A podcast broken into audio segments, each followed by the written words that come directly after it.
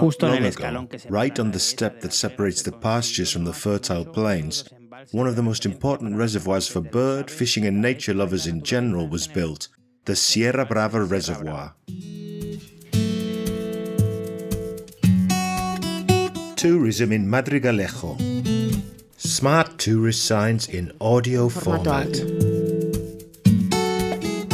Sierra Brava Reservoir.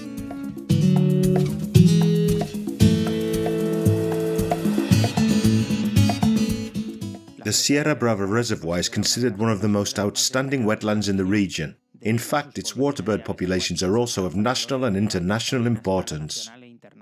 After Doñana and the Delta del Ebro, it's the most important wetland in Spain. Eh, la, la presa de Sierra Brava coge un, un sinfín de especies. Yes, the Sierra Brava Reservoir is home to countless species. In fact, many of them are protected and highly valued.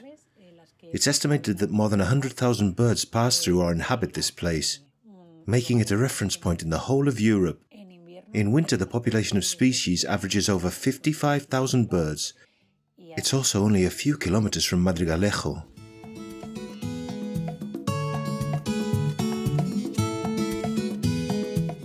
It's a highly appreciated area for fishing, as its banks are very accessible and its waters have plenty of nutrients for the fish to develop. Carp, pike, and black bass, with specimens that get mentions and prizes every year. todos los años. The Sierra Brava Reservoir is one of the most important natural attractions in the Vegas del Guadiana region. It's a large reservoir that stores water from the river Pizarroso, which is short in length, and it has a large storage capacity. The reservoir was built in 1996 to regulate the flow of the river and guarantee the water supply for irrigated crops in the area, de agua a los especially rice and maize. especialmente el arroz y el maíz.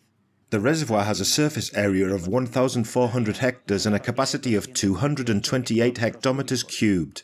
But it's the environmental values that make it one of the most interesting in Extremadura. Es de Extremadura. The Sierra Brava Reservoir not only has an agricultural function, but is also an area of great ecological and scenic value.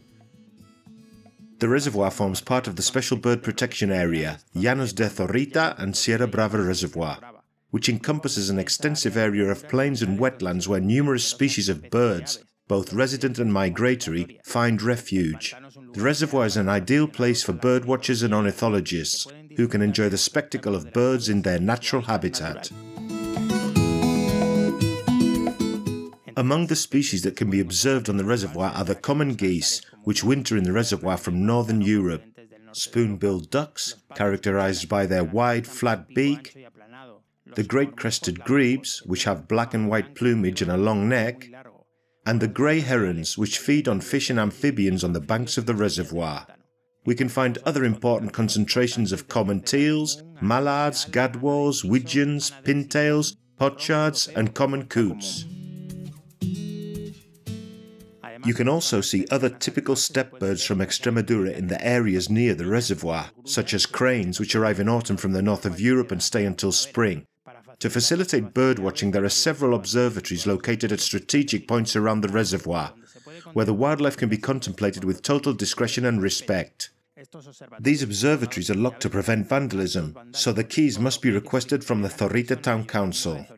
Bueno, el, el pantano de Sierra Brava eh, ofrece además pues, eh, muchas Well, the Sierra Brava Reservoir also provides other leisure and sporting options for visitors. Sports fishing can be practiced, as the reservoir is home to species such as carp, barbel, and black bass. You can also go canoeing or sail in a non motorized boat on the calm waters of the reservoir. y otra opción Another option is to walk around part of the perimeter of the reservoir along the Camino Natural de las Villuercas, which is a route that links the regions of Vegas de Guadiana and La Jara, crossing landscapes of great beauty and ecological value.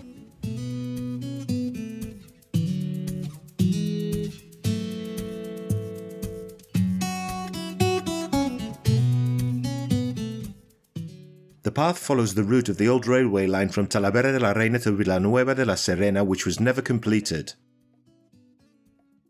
The route is almost 70 kilometers long and is divided into six stages. One of them passes through Madrigalejo, where you can visit the Catholic Monnet Interpretation Center and La Casa de Santa Maria, St. Mary's House.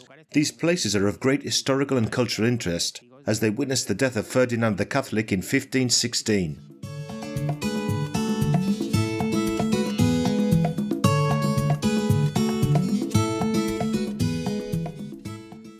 A production for Radio Viajera, financed within the framework of the Project for the Development of Smart Villages of the Government of Extremadura and the European Union, with the support of the Madrigalejo Town Council.